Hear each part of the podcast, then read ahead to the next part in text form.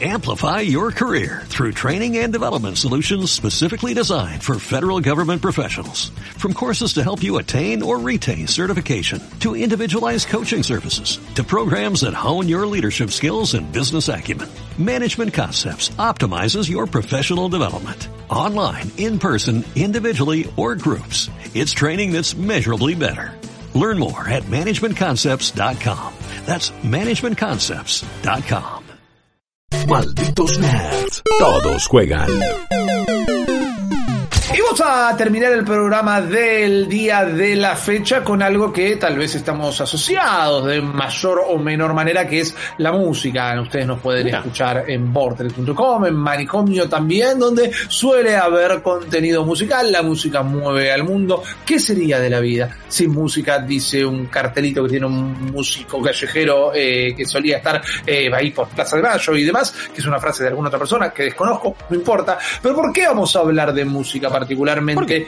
¿Por, una noticia, por una entrevista que se le hizo en GameIndustry.biz, un sitio web especializado que personalmente me encanta, donde se habla de la industria del videojuego, no necesariamente del jueguito o los jueguitos en sí.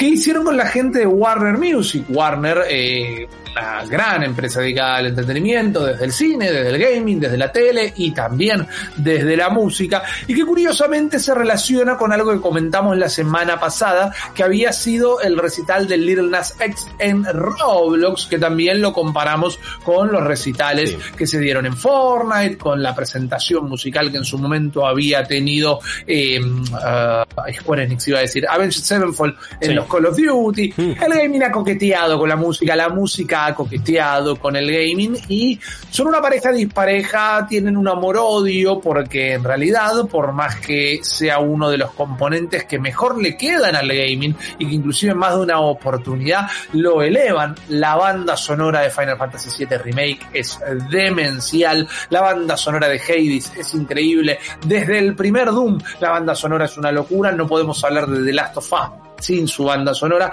y tantos otros ejemplos. Además de estas presentaciones en vivo como plata, eh, con los juegos como plataformas, como si fueran recitales. ¿Y por qué vamos a caber, eh, por qué vamos a hablar de esto? Perdón, estaba leyendo la palabra caber en el chat y me fui de tema. ¿Por qué vamos a hablar de esto hoy? ¿Qué es esta entrevista que estuvo dando la gente de Warner?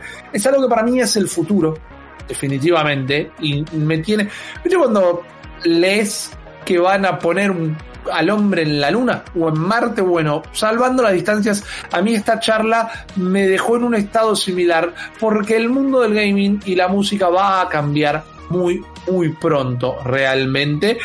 Para lo bueno y para lo malo. ¿Qué pasa? ¿Qué cuenta la gente de Warner Brothers, Guillo?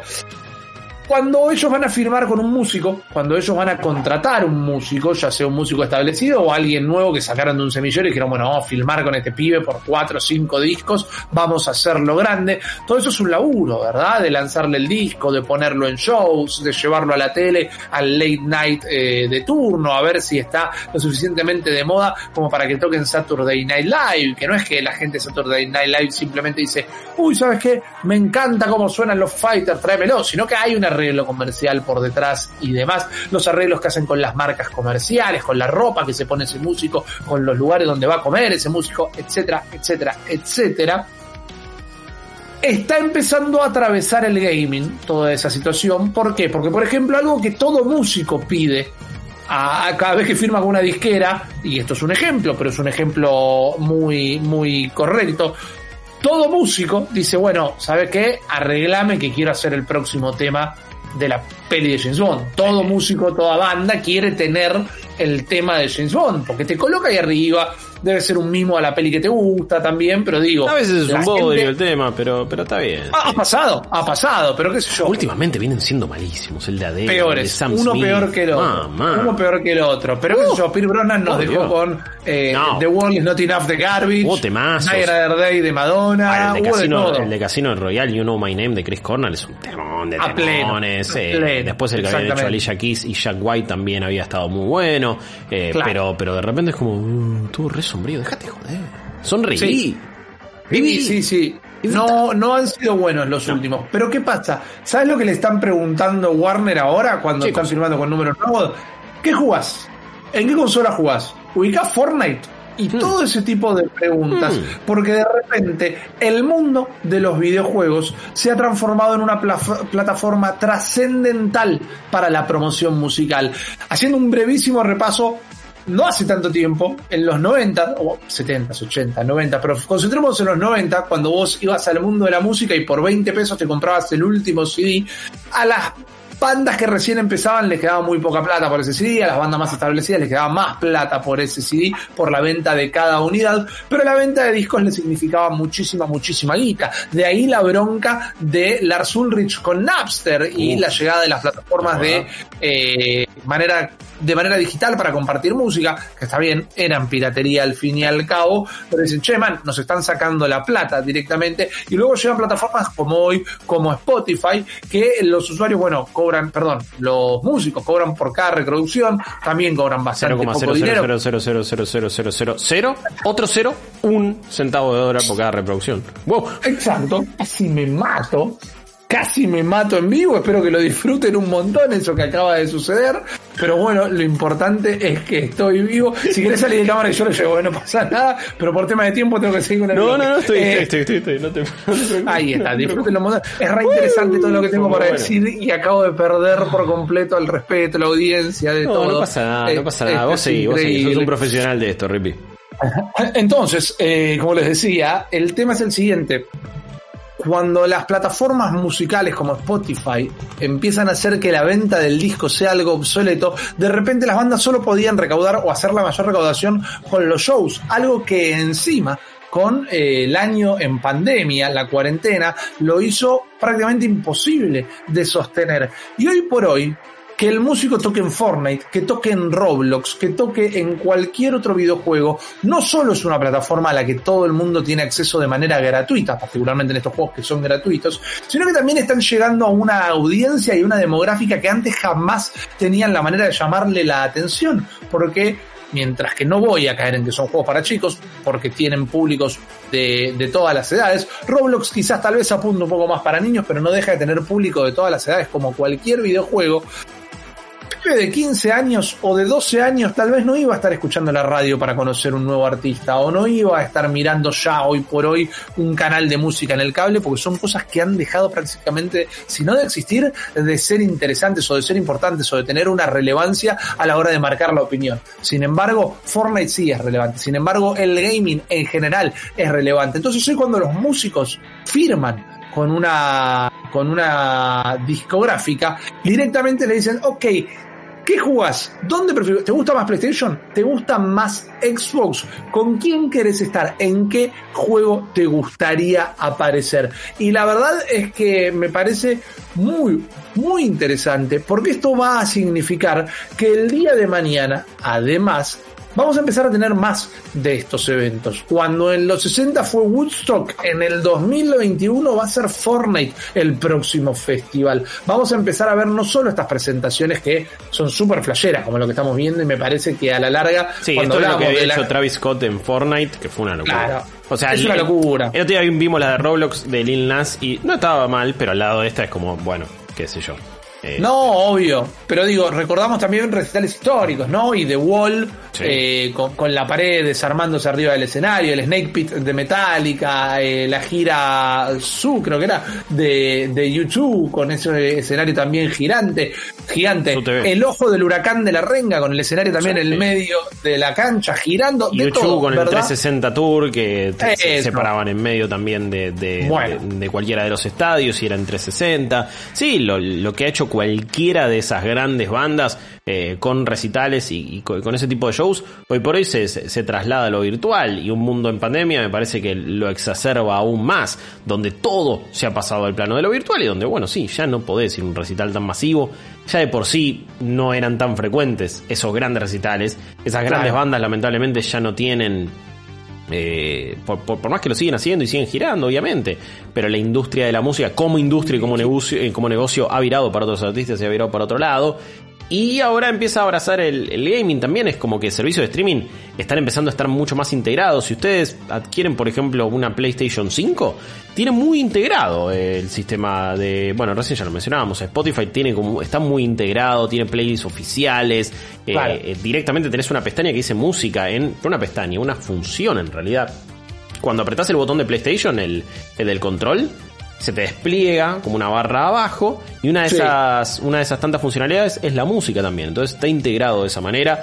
Eh, hay, hay muchos eh, por, supuesto que ya también el, gaming en realidad está integrado a todo. Eh, claro. pero me parece que lo que no termina de estar bien integrado sin embargo vos estás contando todo esto y está buenísimo. Lo que no termina de estar integrado es la creación de contenido en base al gaming y la música Ahí va, ahí ah, va, Guillo. ¿Por qué?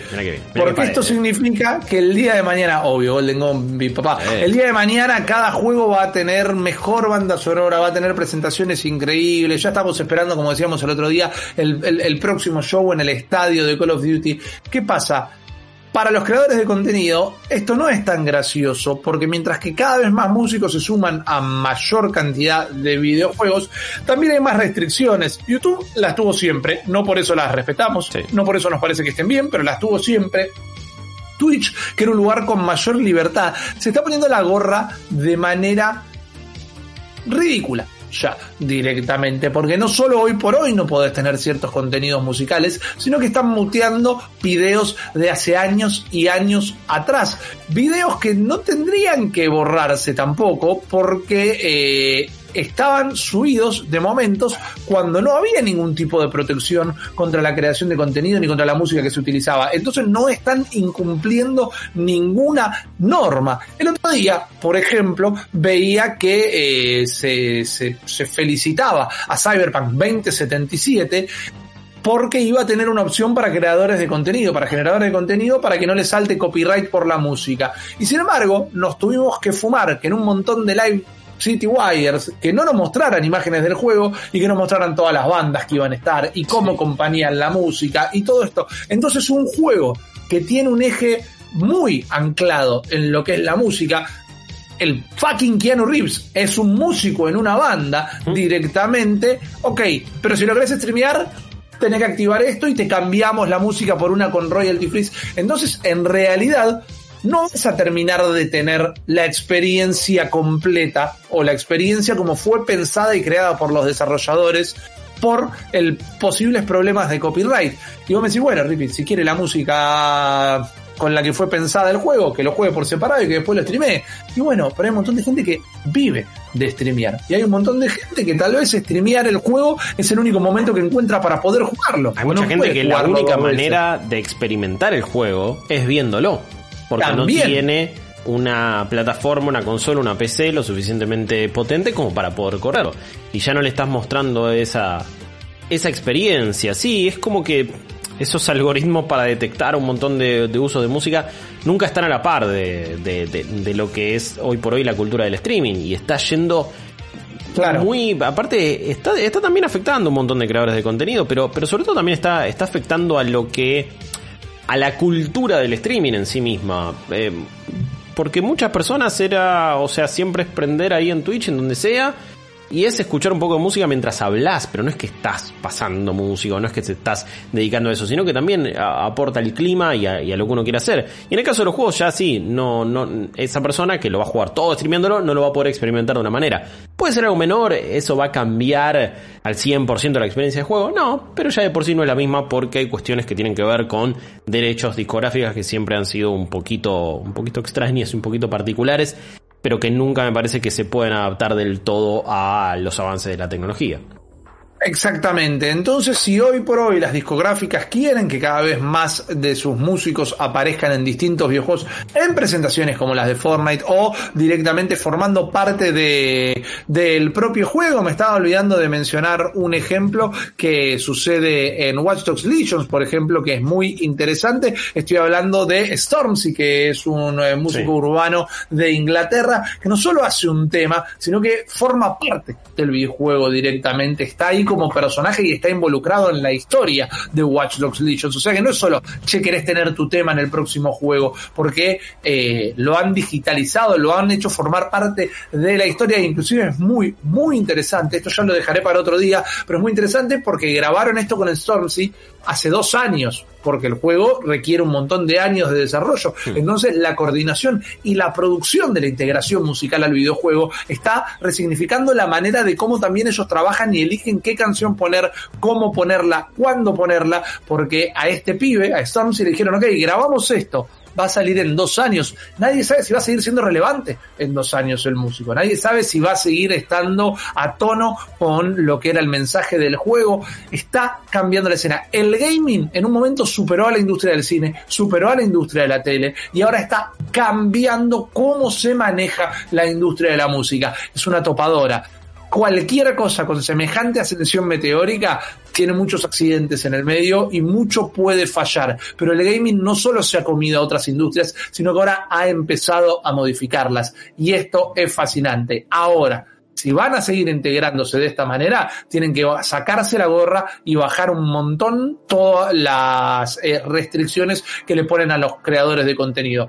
A gente como nosotros, que por más que somos un medio, laburamos de esto, y a Jorgito y a Carlita, que prenden su canal de Twitch o de YouTube para 12 personas, no me importa, pero lo único que quieren hacer es tener esa experiencia compartida y la gente que directamente no tiene consolas o PC o nada y la única manera que tiene de disfrutar de los videojuegos es viendo cómo los demás los streamean. Así que les recontra damos la bienvenida al mundo de la música, eh, a la escena de la música en el gaming, pero tienen que darse cuenta que si se van a meter, tienen que eh, acoplarse de una manera que no le quite libertades a los demás. Si van a cambiar la escena de gaming, tiene que ser para sumarse, no para restarle calidad a la misma. Habiendo dicho todo esto, nos vamos a tomar una última pausa y enseguida volvemos para irnos.